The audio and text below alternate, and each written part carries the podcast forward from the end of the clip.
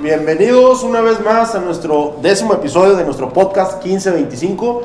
Eh, agradecemos la presencia de nuestros compadres, mis compadres Anuar Díaz, Temo Díaz.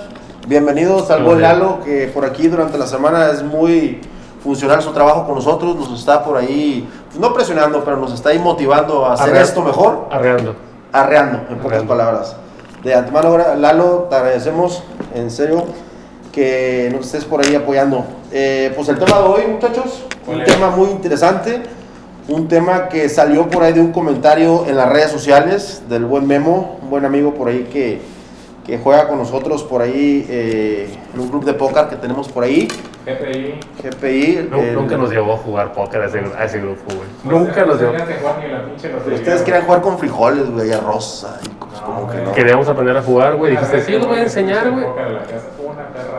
Y con eso estuvo para allá. No, Me, me Nunca aburría, me aburría, aburría. Ah, bonita cosa acaba de decir. El tema interesante, que la verdad Al grano, al grano. eh, Dale, eh, a mí no me importa nada. Fue apoyado por ustedes en la toma de decisión del tema. No Entonces, sé. Sí, sí, dale. El origen de los nombres de algunos equipos de béisbol de la Grande Liga. Los más conocidos, los más famosos, ¿Cuáles eran? eh, los Yankees de Nueva York, Ok, eh, los Dodgers de Los Ángeles. vale. Sí, eh, Boston, Red Sox, que nunca se quita mi compadre esta gorra ni para dormir. Se está quedando calvo. Se está quedando calvo. Ah, chile sí, güey. Como, como este Adal Ramón. Adal Ramones y Jordi Rosado. Eh, los Rojos de Cincinnati y los Indios de Cleveland. Sí. Por ahí un, un equipo eh, y un tema eh, muy tocado en el, en el episodio pasado sobre el racismo y, y que involucra en este, en este caso algunos equipos de tanto de béisbol como de otro deporte, en este caso los Rojos de Washington, si no me recuerdo, de la NFL también. Entonces vamos a profundizar ahorita en el tema y pues empezamos con los Yankees de Nueva York. Véngase. ¿Por qué los Yankees? ¿Por qué los Yankees? El equipo más famoso, el equipo quizá más seguido por, la, por el beisbolista, el equipo más mencionado, el equipo más ganador, inclusive de todas grandes ligas, con 27 eh, títulos. Entonces, por ahorita lo comentábamos, tiene un, un uniforme muy elegante.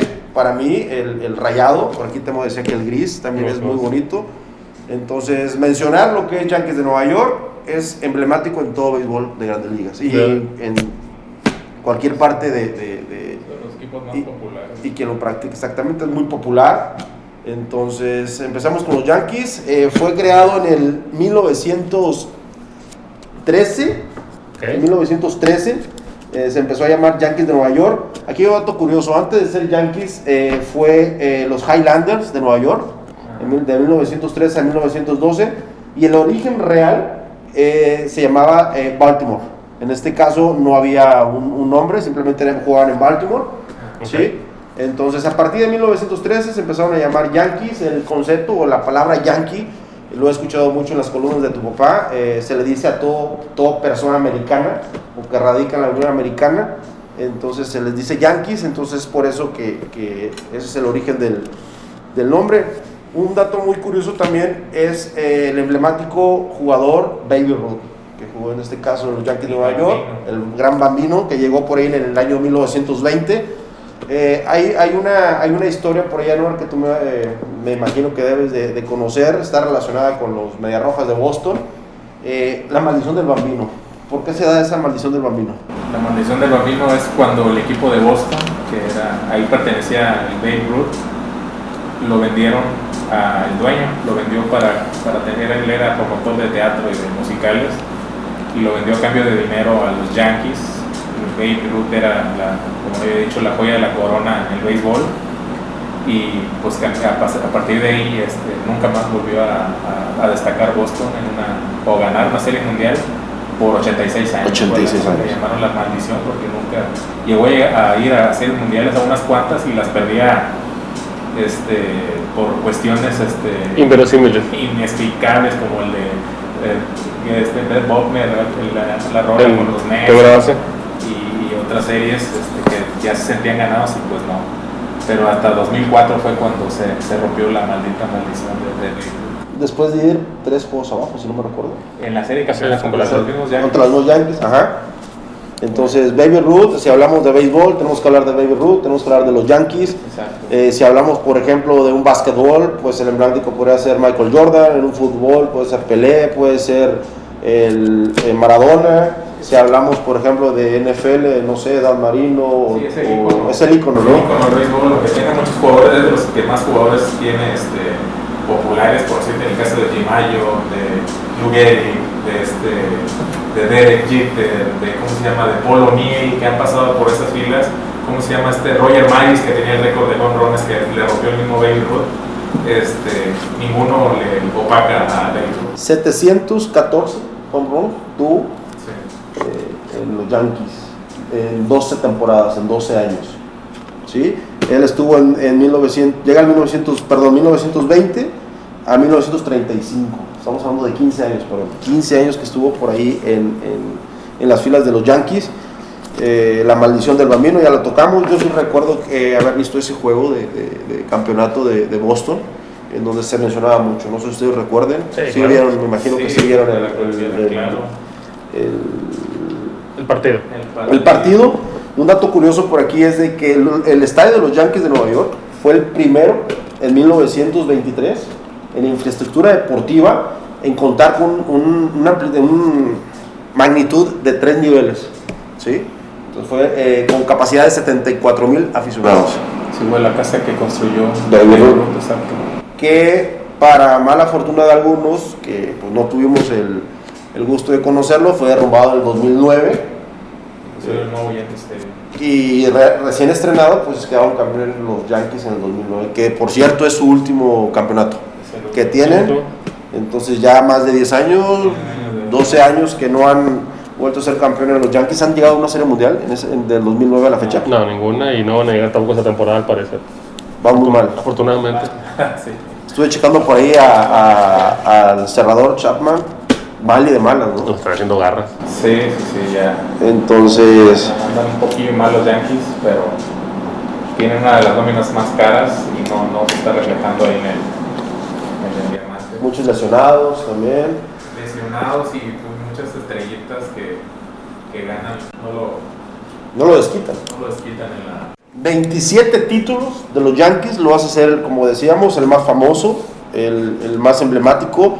Lo sigue, le sigue Cardenales de San Luis con 11 títulos y con 9 los Atléticos de Oakland. Eh, Cardenales de Nuevo León, Cardenales de Nuevo León.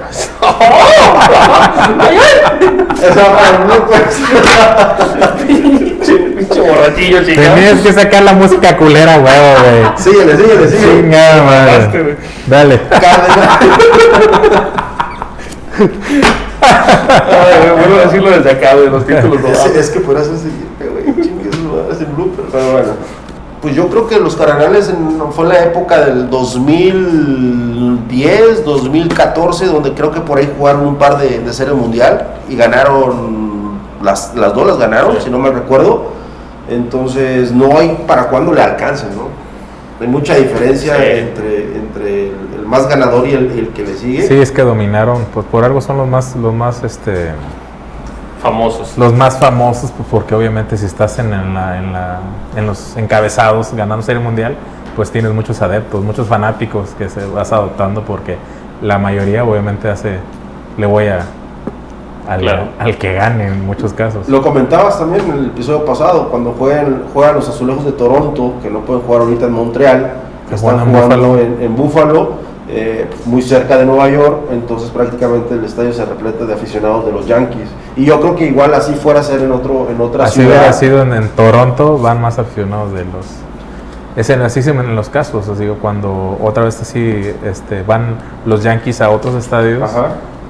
este, Es como si fueran los Tigres a cualquier estado de México. es como si fueran los Tigres, o en este caso si fueran los Vaqueros cuando juegan en otros estadios. Tenía que sacar. Cuando eran los eran los Vaqueros en ese entonces, Sí. se llenaba de fanáticos, eh, así. Y en el dado caso cuando fuimos a ver a fuimos a ver a Boston, ahí al, al Minute Maid. Ujú. había mucha gente que le iba a Boston, con todo y que estaban jugando en Houston. Fue el, día, fue el día que nació mi seguir hacia los Astros. Hacia los Astros. Hacia los Astros. Ese día. ¿Hasta la fecha o ya Ese no? día. Eh, vamos a la fecha. Hasta la fecha, Los ok. Astros, los Astros, Los los ¿Y Astros. tramposos. entonces a quién le ibas? Los A tramposos los Astros. ¿No era Baltimore en ese entonces? Un poco más atrás. No, ok. Seguimos. Eh, los tres mexicanos que estuvieron en el último campeonato de los Yankees son dos Venga. pitchers.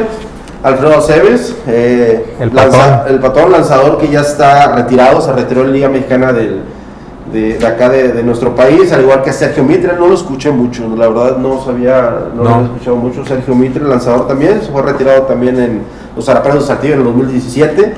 Y Ramiro Peña, Ramiro Peña yo creo que él sí es un poco, que, un poco más sonado, eh, actualmente está jugando con los Sultanes de Monterrey en la liga de verano y en el invierno está jugando con los Tomateros de Culiacán, eh, segunda base, eh, por ahí yo recuerdo que en alguna ocasión eh, estuvo lesionado Robinson Cano y yo recuerdo que él eh, por ahí le tocó suplirlo, Suplirlo.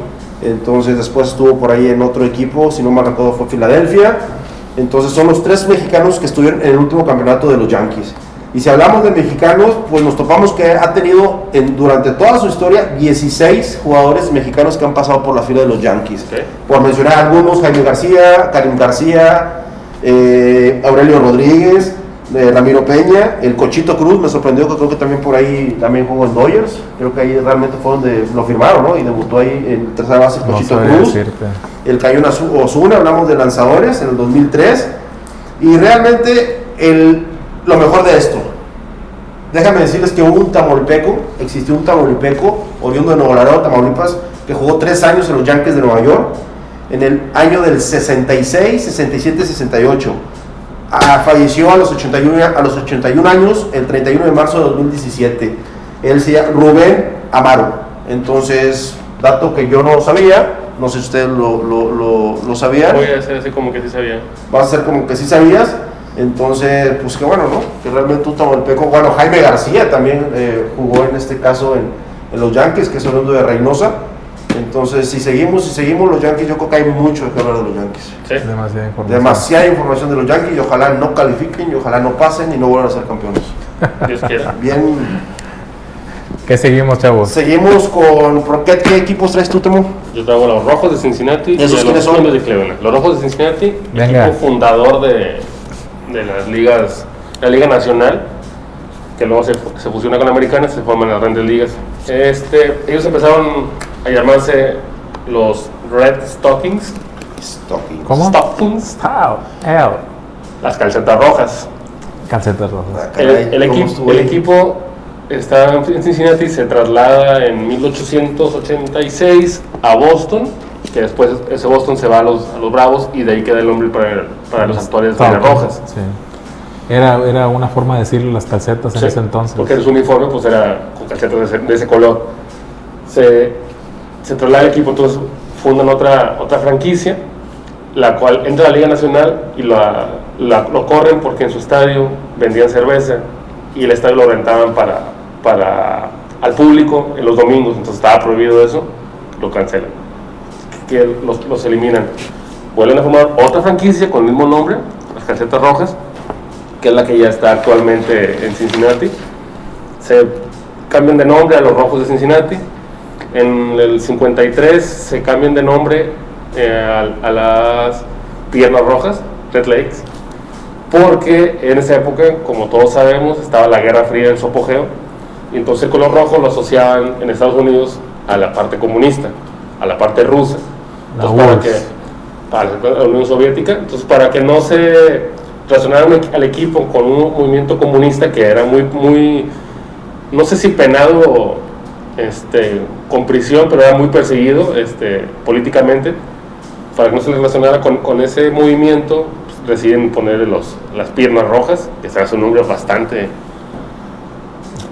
bastante malo para un equipo de gol, piernas rojas. Y ya en el 56 este, deciden que el, que el nombre emblemático con el que la ciudad se identifica son los rojos, entonces regresan a ese nombre que está hasta la actualidad, desde el 56 hasta, hasta el presente. ¿Podría ser que eres un fanático de los rojos de closet? No, no. No, pero me parece interesante porque es un equipo fundador De la liga. de la liga, este, y aparte en el 82 se, se, se origina el primer equipo este, de, en el 69, 1869, el, los primeros, el primer equipo que, profesional en Estados Unidos. Se funda ahí en, en, Cincinnati. en Cincinnati, no, no se hace ningún, no forma parte de ninguna liga que siga trascendiendo hasta la actualidad. Pero me parece interesante que ahí nace, es el primer equipo profesional, eh, reconocido como profesional. Ya fue campeón. En, Sí, cinco veces cinco campeón. veces campeón. La última fue en el 90. Este, ahí jugó Pete Rose, que lo mencionamos el, el episodio pasado, ese, que está aprestado por la gente de pantalón largo de la liga, pero que es reconocido por todo el mundo como uno de los mejores jugadores de la historia. Este, Barry Larkin jugó también Barry allá. Larkin, José Rijo, era José el pitcher Rico, estelar en esa David serie mundial. Concepción. Este, tenemos ahí a El dominicano José Soto Alemán, creo también ahí jugó. José Soto Alemán. José Soto Alemán ¿Qué dominicano. tal? En el año, si no me recuerdo, fue en el 2002, 2004. Ok, mucha información que ahora, estudiaste. Este, entonces, pues parece que por eso, a mí me parece interesante que, que venga, que venga el, Ok, que sí, venga, sí. No se, te me fue, se bloquees, me fue porque me tapaste. Sí, sí, pero quedan tres, pero güey, ahí te- como Ah, bueno. Hay una serie mundial esa del 88, del, 80, del 90, la última. la jugaron contra los Atléticos de Oakland, Sí. que traían a, Maguire, Canseco y todo eso, eso, y los hicieron garras con el picheo. Traían este, una tercia relevista que decían, este, ¿cómo se le decían? Los, era Rob Dibble el, el que encabezaba, eran como los Nasty Boys. Ok. Le decían a los tres relevistas que eran los que preparaban el, el, El terreno. el terreno para el cerrojazo del juego y, y- creo que barrieron a los Atléticos con todo y que traían los cañoneros, pero obviamente el picheo los hizo, los hizo de agua, encabezado por José Rijo. ¿Qué, qué, qué, qué gana más partidos? ¿El picheo o el bateo? Yo digo que el picheo, la verdad, porque ese mismo equipo cañonero de los Atléticos se enfrentó, bueno, ahorita lo tocaré contra, contra los Dodgers en el 88 y también traían toda la, la pólvora y se enfrentaron a- al picheo de Dodgers y también los en cinco juegos los, los, des- los- los despachó. Sí, yo ¿Cómo? creo que yo creo que el bateo. Para ¿Tú mí, yo, que el creo, bateo? yo creo que el bateo es un poco más diferente, más eh, gana juegos el bateo. Yo creo que el picheo también, porque siento que el picheo, un buen picheo te va a dominar o va a hacer o va a frenar una muy buena ofensiva y un bateo regular, puede ser un prome- promedio contra un pitcher, Buen pitcher. no este normalón, es más fácil que, que te, que te gane el duelo el, el lanzado. Sí, y en este tiempo, en estos tiempos en donde el, el- eh, lo estamos viendo hace rato que estamos viendo el partido, lo repito, el- los no juegan a estrategia, juegan No. a, a- a dar el palo largo, o sea, no, si te acomodan el, en este caso estaba la- el Aaron Judge y el, ¿cómo se llama? Giancarlo, Bastante. con todo el cuadro jugándole a, a su swing, güey, in- intentas a modificar tu swing para que le, para jugar, porque, pero no, los, Por lo poncharon como por enésima, quién sabe, 500 veces en la temporada y el swing es a la barda, o sea, no hay contacto de hit, o sea, Sí. se va de hit, pero porque no se, no, no, no se voló la barda. Creo, creo El que, swing es largo siempre. creo que, creo que el, el, el- el picheo es el que, por eso las últimas veces que han pasado a playoffs es eso, o sea, son ponches y ponches a los, a los, y por algo también son los mejor pagados los pitchers. Los contratos son más largos para los jugadores de campo, pero los pitchers son los los, pitchers son los más altos. está hablando, más pagados y que quizá menos participan. nos está hablando ahí un señor feo que nos dice que nos señor. despida, despide el corte para, para volver señor Eduardo. Pero bueno, entonces, pues temas interesantes. Vamos a seguir aquí hablando un poco más de esta historia de los equipos y el origen de algunos equipos de béisbol de grandes ligas. Y pues no se vayan y quédense con nosotros. Regresamos. Bueno, seguimos con más información eh, en nuestro décimo episodio de nuestro podcast 1525. Por aquí Anuar nos trae un tema eh, muy interesante sobre el equipo de los... De los Dodgers, Dodgers de los Los Dodgers de. Los Ángeles, un poquillo, porque ya te mamaste una pila y dos rollos y la chingada hablando de los Yankees y dices que no les La vas. retención de memoria que no me deja. Chinga. Memoria elefante. Muy buena. Bueno, pues yo les voy a decir más breve, sin tanto pedo como el queso. Este, los Dodgers fueron fundados en 1883. En su momento se llamaban los Brooklyn Atlantics. Estuvieron cambiando de nombres a los Atlantics, los Grays, los Grooms, los Bridge Grooms, los Super, los Super Bass y los Robins hasta que en, mil- en los años 30 adoptaron el, los Dodgers de Brooklyn. Del 30 al 58 estuvieron del 30 al 58 estuvieron en Brooklyn y en el 58 abandonan la, el barrio de Nueva York para mudarse a Los Ángeles hasta donde ahora son los Ángeles Dodgers. Perdón que te interrumpa. Dodgers de Brooklyn. Yankees de Nueva York, Gigantes de Nueva York, Mets de Nueva York. ¿Qué pasa con esa zona? ¿Fue ahí que nació realmente el, el- No, pues hay mucha, el el- ahí el había mucha lana, güey, mucha gente, pues ahí, de ahí entraba toda la, la migración y eso, había mucho, mucho, mucho, mucho dinero. Y yo creo por ahí se hicieron, hay demasiada población ahí. Según Forbes, es el décimo club con mayor valor, estimado en 3.300 millones de dólares, los Dodgers. Han ganado siete series mundiales en, el 50 en 1955, en el 59, 63, 65. En el 81 fue cuando ganó Fernando Valenzuela ahí la serie mundial con los Dodgers. En el 88 la que le comentábamos hace rato de con los Atléticos. Y la más reciente en el 2020, el año pasado, con una serie, una temporada atípica, porque fueron 60 juegos o algo así.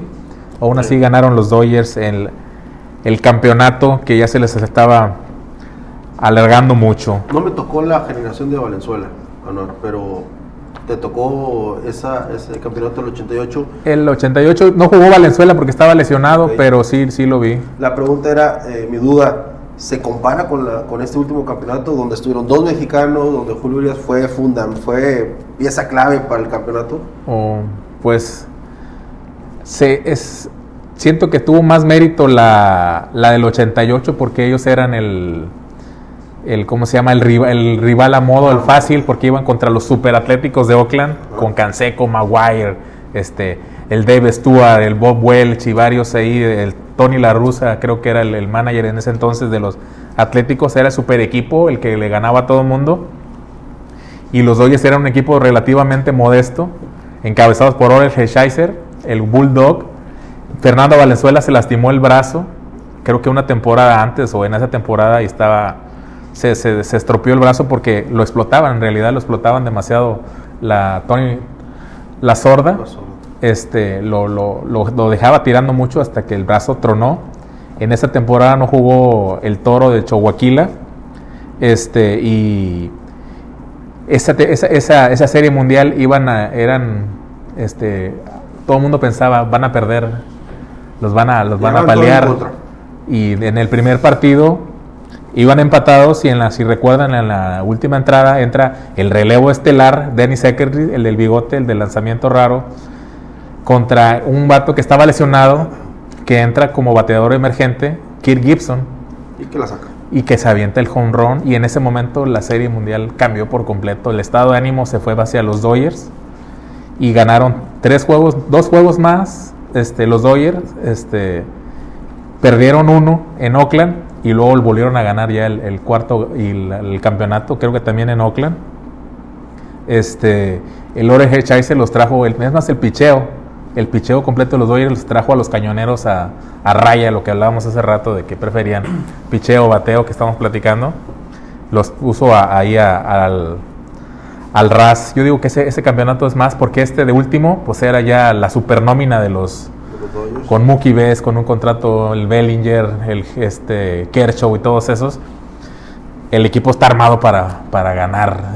Yo digo que Fue diseñado para quedar campeón. Exacto, si no hubiera sido un rotundo fracaso y los Dodgers del 88, digo que esa, ese del 88 que me tocó a mí, este, yo digo que ese es, es- es- tiene más valor.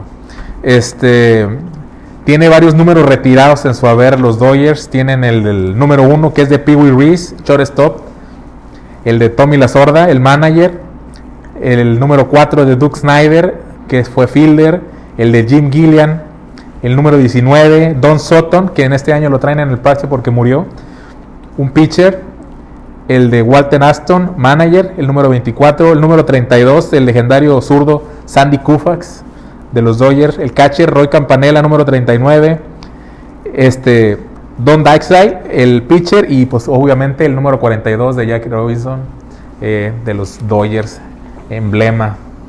Sus rivalidades obviamente son contra los vecinos gigantes de, San Francisco, perdón, contra los Yankees en ese entonces porque ha habido varias series mundiales y pues antes eran vecinos ahí de, entre Brooklyn y, y Nueva York y también con el otro vecino Los Ángeles de Los Ángeles. Últimamente he visto mucha rivalidad, rivalidad con los padres.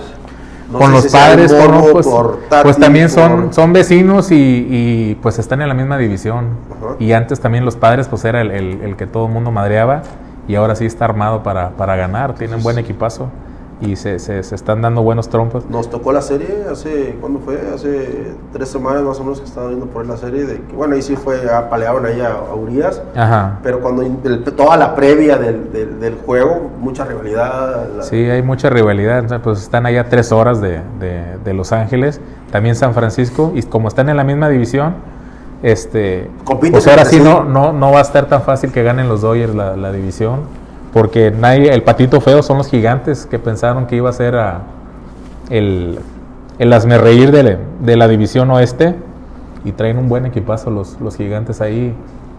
Pendejitos y van, van en primer lugar ahí, pian pianito. A ver si aguantan para septiembre la, la, la, la chinga. Pues de los jugadores emblemáticos, pues ya habíamos hablado de Jackie Robinson, del Toro Valenzuela, de Kirk Gibson, un jugador también que para mí me tocó y que me gustaba mucho cómo jugaba, Mike Piazza, Polémico, muy polémico. el Titán González, González. Ismael Valdés, que también estuvo ahí el victorense, y pues de los actuales campeones, pues el Mookie Betts, el Cody Bellinger, Julio Urias, el otro mexicano Víctor González, que se encargaron de, darle el cerrojazo en la jeta a los Tampa Bay en la Serie Mundial del año pasado. Ese es, el, el- es lo que traigo yo de los, de los Dodgers. ¿Traes Yo otro creo- equipo yo tú? creo que también es un equipo que últimamente se ha, eh, digamos que se ha hecho famoso más todavía de lo que era. eh, yo creo que, digo, no se compara con los Yankees, pero los Dodgers siempre, yo recuerdo desde niño los Dodgers, los Dodgers como los Bravos, los Yankees. Entonces, como que los Dodgers también han sido. Yo digo que uno de los del que no se le ha hecho justicia es al mismo Toro que lo pues mucha gente le va a los Dodgers aquí en México por el Toro Sí. de Chihuahua y no hay no está el número retirado, no, no tiene números para estar en el Salón de la Fama, pero ni siquiera ahí este de que sea el día del, de que yo sepa, no hay un día del- de la Fernandomanía Y dejó huella. y dejó huella. O sea, todo el mundo conoce a, a Fernando y ganó Serie Mundial, ganó muchos partidos, llegó, tiene un juego sin hit y la gente este, llegó a ganar varios partidos, este, varias temporadas, más de 20 juegos, que no cualquier cabrón hace eso. Ganó muchas veces más de 10, creo que 8 temporadas ganó más de 10 juegos. Ganó Sayón, ganó otro del año. El Cy Young, novato del año, y no se le ha hecho justicia. Yo digo que sí se le, se le, se le debe mucho todavía ahí en el, en el, en el Dodger Stadium a- al toro de Chihuahua. Pero bueno, Esperemos que llegue alguien que. ¿Qué otro equipo traes tú, valore. Traigo a los indios de Cleveland. Venga. Eh, no es tan famoso. A Lupe no le gustó que tocara a los indios de Cleveland. Porque juega la, este Rick Bond o quién? No, este, no le gustó porque dice que no son tan conocidos, pero creo yo que la importancia del equipo es, como lo hemos en episodios pasados hablar- hablado de del- la connotación racista que se le da al nombre de un equipo profesional en un deporte de Estados Unidos y el tratar de cambiárselo para tener contento ¿Se a lo a cambiaron? cierta población. No, todavía no. Ellos empiezan como los Grand Rapids en Michigan. En el 1894 se mudan a Cleveland y se cambian el nombre a los Lake Shores. Luego van y son los Bluebirds, los pájaros azules. Luego los Broncos. Luego los Naps, porque el dueño, el un jugador del equipo emblemático y dueño, Nap Lajoyce. Eh, y se- bien fluido hoy del inglés. Sí, no, no, ¿eh? no, perro. Y finalmente en 1915 es como se así se cambian a los indios de. Cleveland. ¿Por qué sería ese nombre? No. El nombre, esa es la polémica ahora. Eh, promotores para que buscan que se cambie el nombre de indios porque lo consideran como una ofensa o racista hacia grupos indios de, de- de Estados Unidos. Eh, señalan que, que, el- que puede ser ofensivo para, para algunas eh, naciones, se llaman naciones originarias allá, tribus originarias. Sí. Este, porque además tienen un emblema del indio, el, el jefe Wahoo, que es famosísimo, es un, un indio sonriente con eh, la piel muy roja, una, una pluma Una arriba. pluma. Ese emblema lo eliminan ya. Lo eliminan del uniforme, uniforme de las gorras, pero se sigue vendiendo con permiso de las grandes ligas. Las grandes ligas dialogan con, con el equipo de Cleveland y dicen, oye, vamos a llegar a un acuerdo para tratar de cambiar esa imagen negativa que puede generar en, algunos sectores de la sociedad de Estados Unidos. y ellos piensan cambiar el nombre, está, todavía no, es- no es definitivo, piensan cambiar el nombre en 2022. Ahora, la polémica, viene porque el nombre originalmente es un homenaje a un jugador de este, indio, el primer jugador en, jugar en, en- profesionalmente en Estados Unidos, de nombre Louis Francis Sock Alexis. Es la primera persona eh, de origen in- indio que rompe la barrera de, los blancos en Estados Unidos y, juega profesionalmente. Entonces, la gente que quiere que el nombre se quede porque se identifican, porque allá no es, no es como, por ejemplo, aquí los equipos que en la Liga Mexicana que cambian de, ciudad cada temporada, si es necesario, de nombres. Allá es por parte de la cultura de una sociedad. Entonces la gente que dice, oye, pero es un homenaje, debes- deben de, ser- de sentirse no, no alabados, Orgullosos. pero orgullosos de que Claro. el nombre de un equipo es por una, uno- un miembro de su, de su ¿Cómo inicia todo este, nación. cómo inicia todo, todo este morbo? O sea, hay quien eh, levanta la mano, eh, alguna asociación, que, o, o quién realmente son los, los que están en desacuerdo. Pues que son diferentes sectores hay- hay- y están igual a favor y en contra. Hay este, tribus que están en contra, hay tribus que están a favor, hay este, movimientos este, ¿Sociales? sociales en contra, otros a favor. Igual, este, para tomar la decisión del cambio de nombre se está, se está buscando la opinión de intelectuales, de famosos, de promotores comunitarios para tratar de llegar a un consenso y regresar un nombre, si se llega a cambiar, un nombre que, que pueda darle señal de, de identidad al equipo. Por ejemplo, eh, estaba manejando regresar el nombre los Naps, que era originalmente, que escucha bastante mal, o darle los, los Rockers o los Rocks, porque en, en Cleveland está el Salón de la Fama del, del Rock and Roll, pero lo que, bueno, yo lo, yo lo veo así, eh, se puede, ya, están, ya están los Rockies, entonces poner Rockies y los Rocks. Me Yo parece creo que al equipo, al, al- al nombre que le llegan a cambiar, realmente no, no, no. No, no se va a identificar. ¿Tú qué piensas de eso? A mí yo no se lo cambiaría. Digo, no, yo no sé realmente cómo estén las tribus que están molestas o, por qué. Por ejemplo, he estado leyendo en Estados Unidos, que es donde se inició todo este movimiento de tratar de reparar el daño eh, hacia, hacia ese tipo de, de poblaciones. Están los aztecas de San Diego, la Universidad de San Diego. Ellos ya eliminaron, ahí tenían una mascota que se llama Monty Montezuma. La quitaron por señal ellos de, de racismo hacia los mexicanos. Está una preparatoria en Coachella que se llama Los Poderosos Árabes. También ya eliminaron a su mascota porque pueden afectar la sensibilidad de, de algún sector poblacional del Medio Oriente. Pero, por ejemplo, están los Seminoles de la Universidad Estatal de Florida, fútbol americano, son los famosos ahí. En Tienen colegial. equipo de gol, pero juegan, juegan más, este, o resalta más en el americano. Ellos tienen la aprobación de la nación seminol, de la tribu, que se sienten orgullosos de que un equipo que, que forma parte de una institución estatal, que, for- que ha formado a, a muchos profesionales, profesionistas en Estados Unidos, lleve el- los colores y los nombres, el nombre de, de esa tribu. Entonces, a lo mejor no es tanta la gente que está en contra de que, de que el nombre sea indios, pero tal vez son los más ruidosos. Y al final te afecta eso. Sí. Bueno, pones, pones una balanza, ¿qué te afecta más? ¿Que perder dinero o ganar la aprobación? podríamos aquí comentar con nuestros eh, aficionados beisbolistas y los no beisbolistas que nos dejen sus comentarios por ahí, ¿no? ¿Qué opinan ellos respecto a eso, no? Sí, señor. ¿Les gustaría que cambiaran en ese? Ojalá pueda influir, ¿no? Al- al No, cambio, ojalá. en que sigan llamándose los indios de Cleveland o, o Por cierto, cambiando? los Bravos, ellos dijeron que a ellos... ni- Les vale madre. Ellos no, no, No van a cambiar el nombre, nada, así la que verdad, los a Bravos mí se me hace solamente una pueden, pendejada, la pueden- verdad. o van a tratar de evaluar el uso del, del Tomahawk, que también pues, se me hace bastante Es tonto, ícono pero- eso de, de- de- Pero bueno. Y creo que es todo lo que tengo de Cleveland. Cleveland. ¿Cuánto tiempo nos queda, amigo? Tres minutos. Bueno, les doy una así breve del- de mis Red Sox. Véngase. No pueden faltar los Red Sox. No pueden faltar en ningún lado mis Red Sox, que fueron creados en 1893 en una liga menor de Toledo, Ohio. En 1900 se mudan a Boston, a la Western League, que después se convierte en la Liga Americana.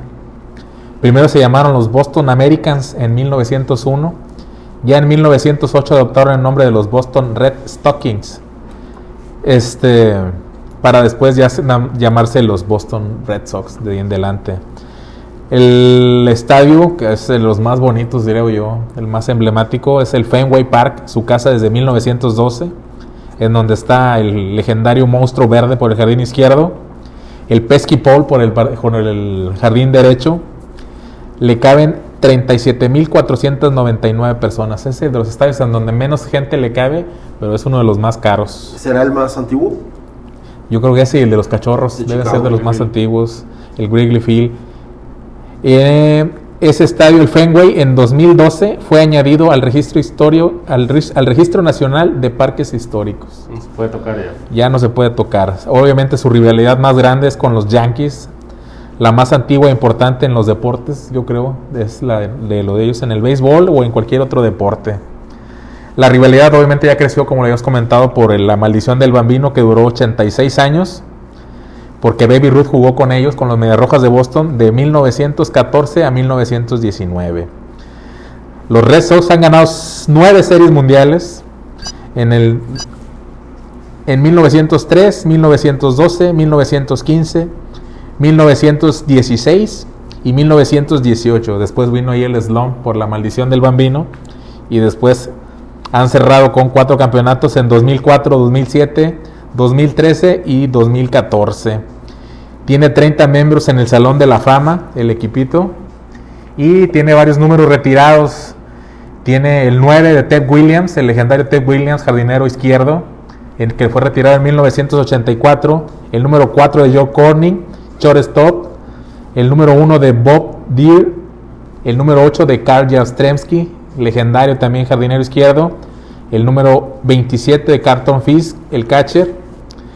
Legendario catcher también, Johnny Pesky, el del poste famoso, que fue un shortstop que también fue manager y coach y fue retirado su número en el 2008. ¿Cómo andamos? ¿Todavía nada? Un minuto, va, va, va.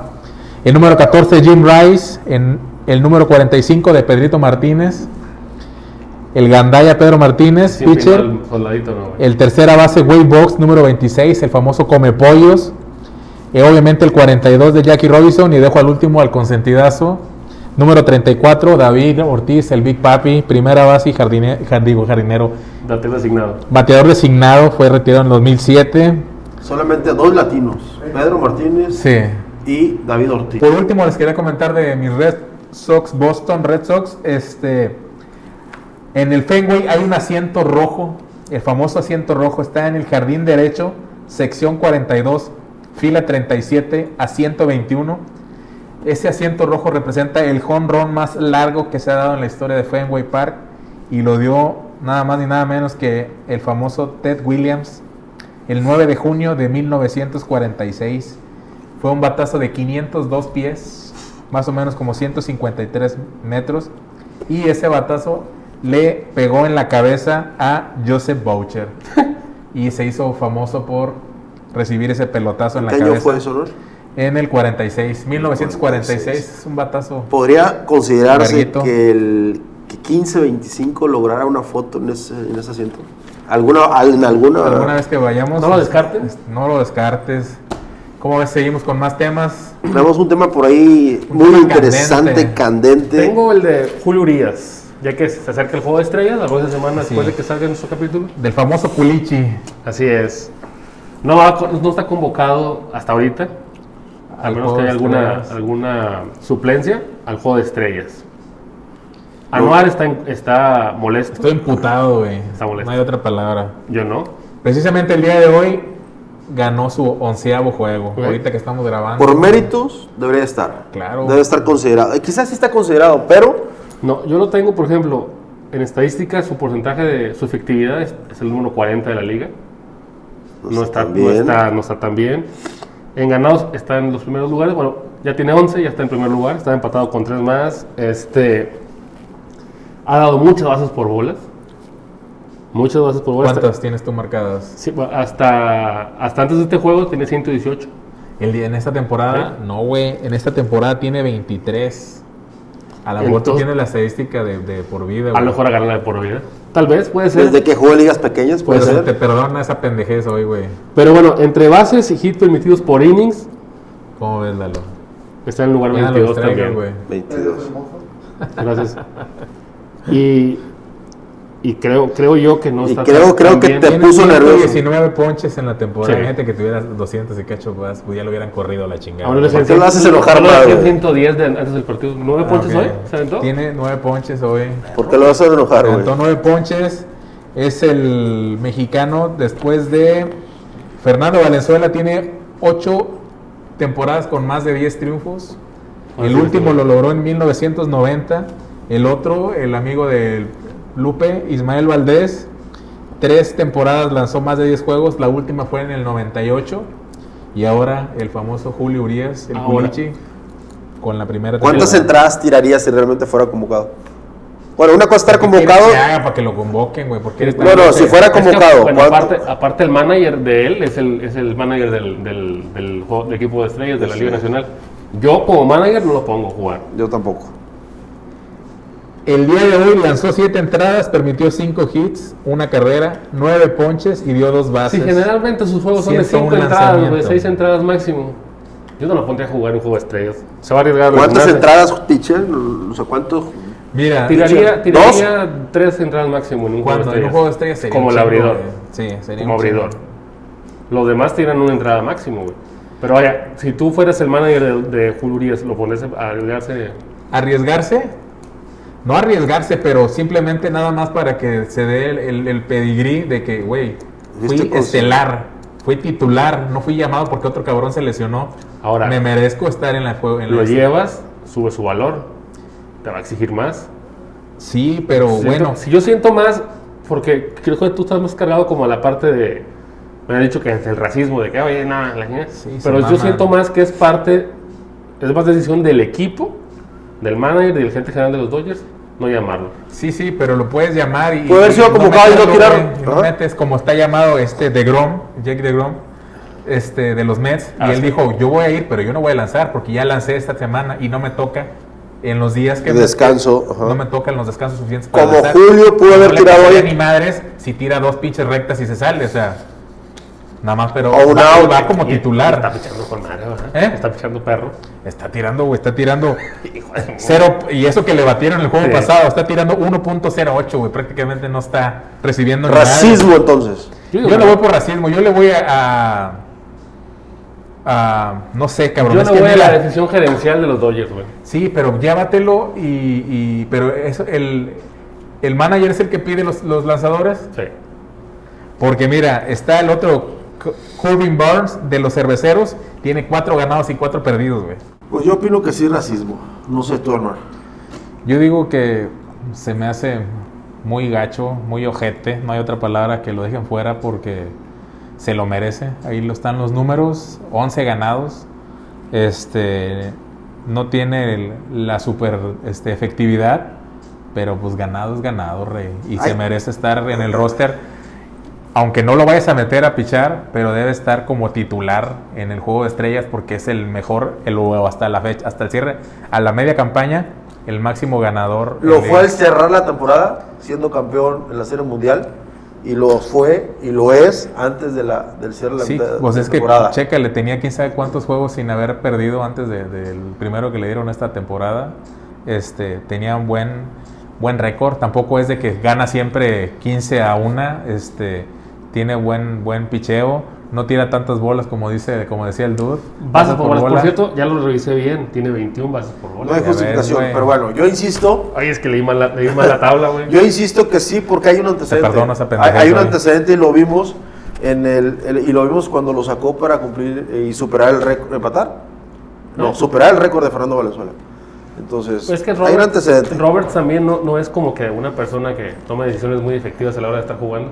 Entonces yo por eso creo más que va por ese lado, la parte de no arriesgarlo para... Entonces yo creo que, que es parte también de, de- de- de estratégicamente para que volteen a ver a esos jugadores, esos lanzadores que no están teniendo una muy buena temporada. Entonces, pues para que puedan ser, tener el antecedente que ya fueron considerados en un juego de estrellas.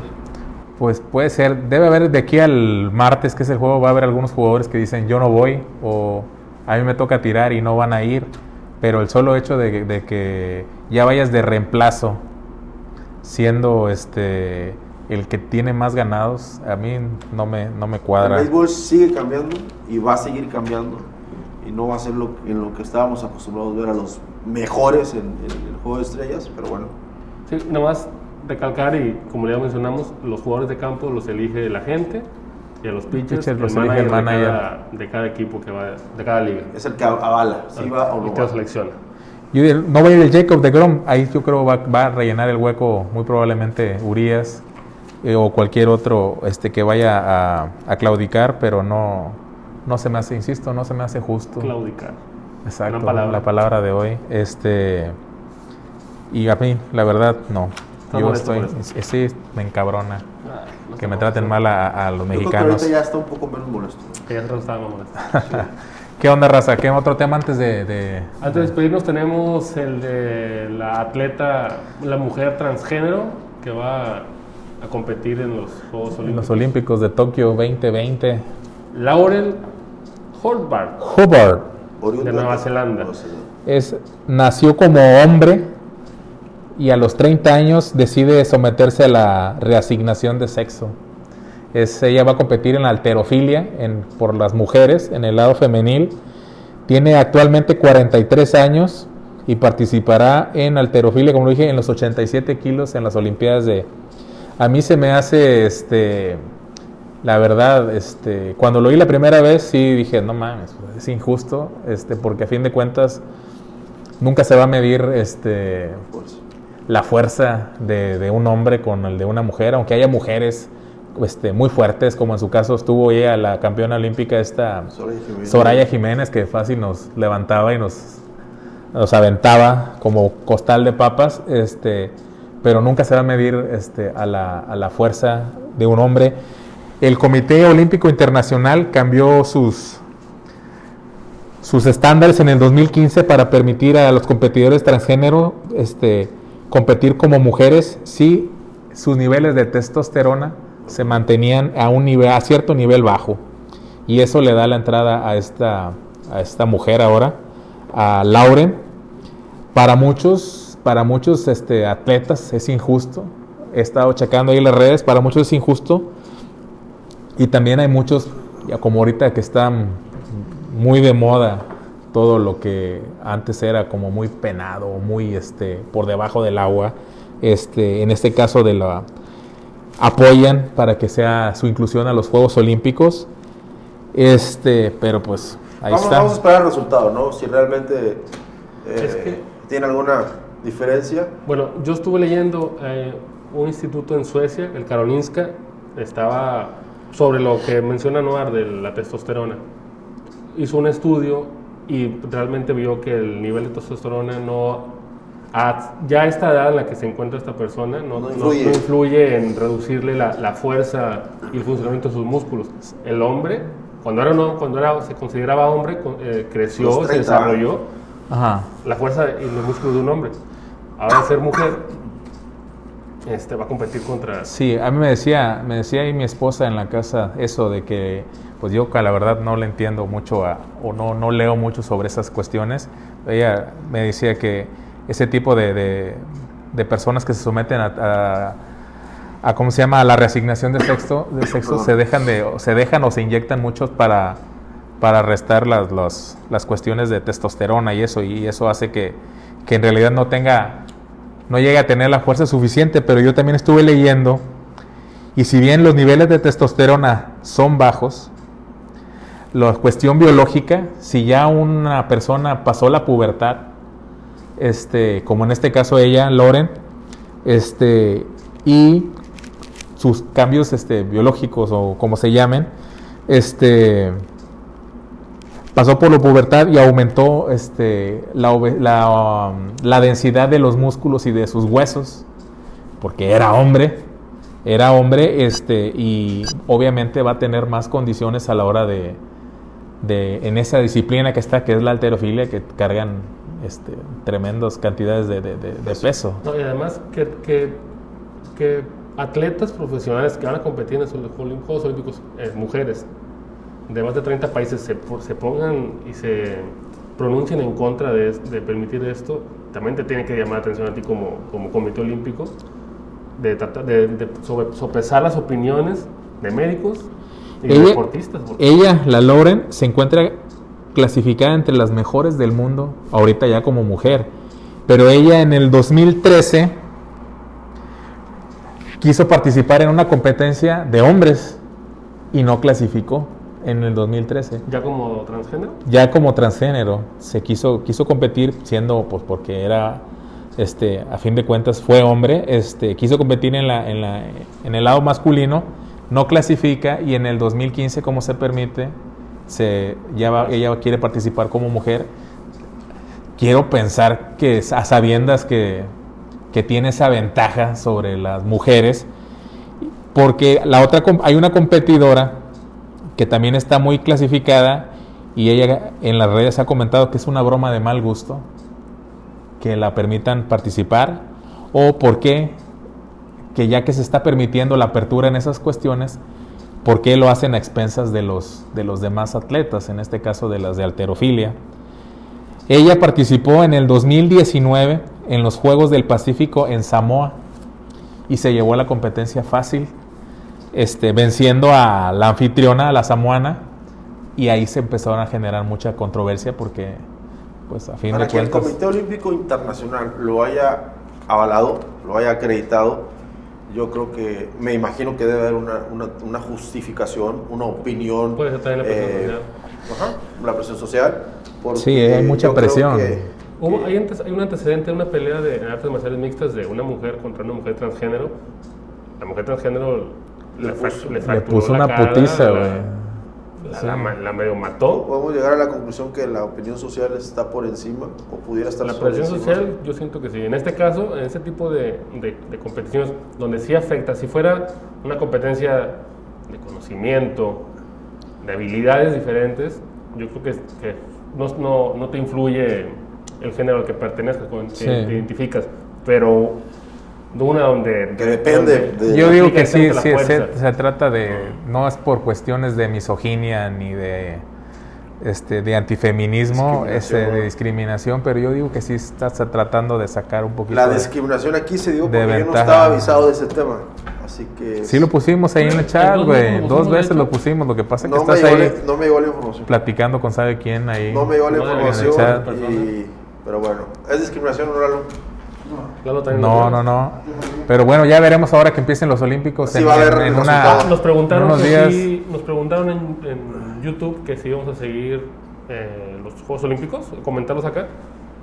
Nos que tenemos invitación a ir, pero no, no, mejor quedamos aquí con Estamos ustedes. van checando si. sin, per- sin- sin público. Vamos, Ah, a checar, vamos a checar si, si realmente vamos a poder hacer la, ser corresponsales allá en, en Tokio y, y esperamos las Todos, todos que sí.